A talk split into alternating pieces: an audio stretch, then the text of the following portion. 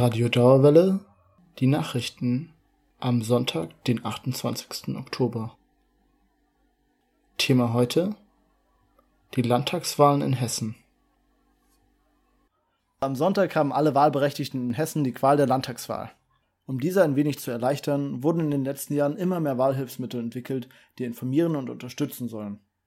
Ich werde hier einen Last-Minute-Überblick geben, wie du schnell noch an Infos zu Parteien und Kandidaten kommen kannst.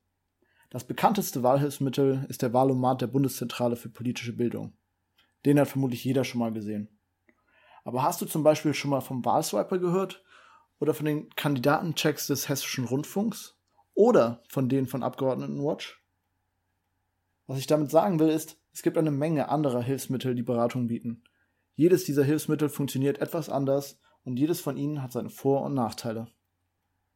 Der Wahlomat, den es übrigens dieses Jahr zum ersten Mal für die Hessenwahl gibt, kann nützlich sein, um die einzelnen Parteien voneinander abzugrenzen. Der Wahlomat funktioniert ganz einfach. Du musst zu 38 Thesen angeben, ob du ihnen zustimmst oder nicht. Dann werden deine Angaben mit den Angaben der Parteien abgeglichen. Am Ende bekommst du eine Auswertung, die dir sagt, welche Partei mit deinen Angaben am ehesten übereinstimmt. Einen wichtigen Tipp habe ich dabei noch für dich. Lest dir die Stellungnahmen der Parteien durch, denn die Thesen sind sehr grob gefasst und mit Ja oder Nein meist unzureichend beantwortet. Eine gute, weniger bekannte Alternative ist der Wahlswiper, quasi das Tinder für die Wahl. Auch hier gibt es Thesen, denen du zustimmen kannst, swipe rechts, oder die du ablehnen kannst, swipe links. Und am Ende werden die Parteiübereinstimmungen angezeigt. Ein Vorteil am Wahlswiper ist, es gibt hier zusätzliche Erklärvideos zu den Thesen. In denen wird dann erklärt, worum der politische Diskurs eigentlich geht und was heikel und umstritten dabei ist.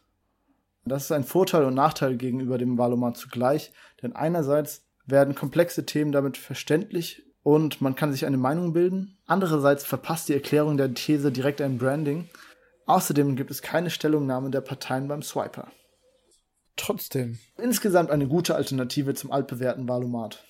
Besonders wenn es schnell gehen soll. Übrigens eine kleine Randinfo. Der Wahlswiper entstand in Kooperation mit der Goethe-Uni. Die beiden Kandidatenchecks sind interessant, wenn du nicht wirklich weißt, wem du deine Direktstimme geben willst. Der Hessische Rundfunk hat allen Kandidaten, die angetreten sind, die Möglichkeit gegeben, vier Minuten lang Fragen zu beantworten. Alle hatten die gleichen 33 Fragen, von denen sie so viele beantworten konnten, bis die Zeit um war. Die Videos sind mit vier Minuten relativ kurz, aber verschaffen dafür einen guten Überblick über die Kandidatinnen in deinem Wahlkreis.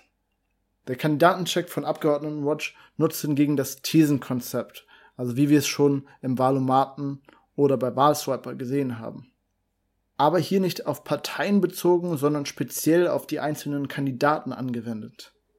Außerdem gab es bei diesem Check die Möglichkeit, selbst Fragen an die Kandidatinnen zu stellen, die diese dann hätten beantworten können.